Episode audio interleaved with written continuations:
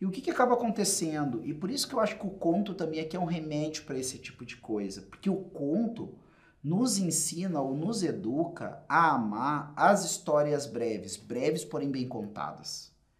Né? Onde cada palavra daquele, daquele autor é muito bem colocada. É a diferença entre eu ter um caminhão de, de, de carvão e ter ali né, espaço que um caminhão de carvão ocupa. Né? E ter, por outro lado, uma pequena joia. Uma joia que talvez seja um brilhante ou um anel, com uma joia principal, cravejado de joias menores em voltas, no dedo de uma mulher. O tamanho de espaço que o caminhão ocupa né, e que o anel ocupa são praticamente é muito desproporcional. Mas talvez aquela joia valha três vezes, quatro vezes, dez vezes mais do que vale o caminhão de carvão, tá?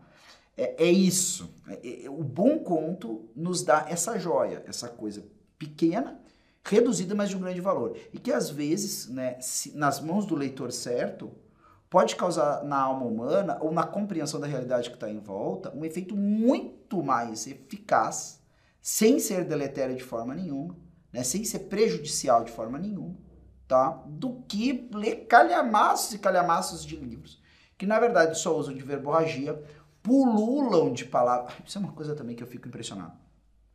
Você sabe por que, que o Tolkien usa muitas palavras? As pessoas dizem, ah, Rodrigo, é que o Tolkien ele usava muitos nomes e papapá, essas coisas todas. É isso que é o problema, né? É, é, é, é literatura que quer imitar o que o Tolkien era sem ser o Tolkien.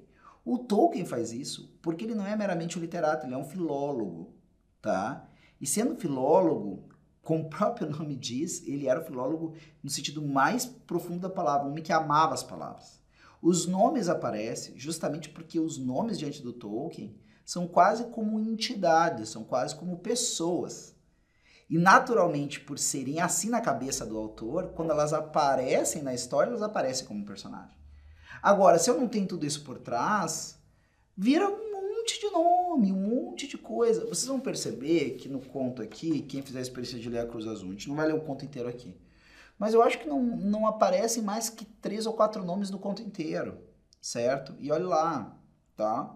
Então, e é um conto que não vai ocupar mais do que 20 páginas dentro do livro, certo? Acredito eu, então fiquei contando aqui, mas não vai, é mais ou menos por aí, certo? E você vai ler uma história que vai dar o que pensar, gente, principalmente para a parte final do conto, dos diálogos acerca, e isso a gente vai, eu vou reproduzir algumas partes para vocês, né, os diálogos do Padre Brown com outro personagem, né, sobre as questões dos clichês acerca né, do cientificismo, né, dessa crença de que o universo é infinitamente maior que o homem, né, e a verdadeira razão, a reta razão, certo? Só isso aí, olha, eu diria, na mão da pessoa certa, pode ser provocação para uma monografia de graduação ou mais.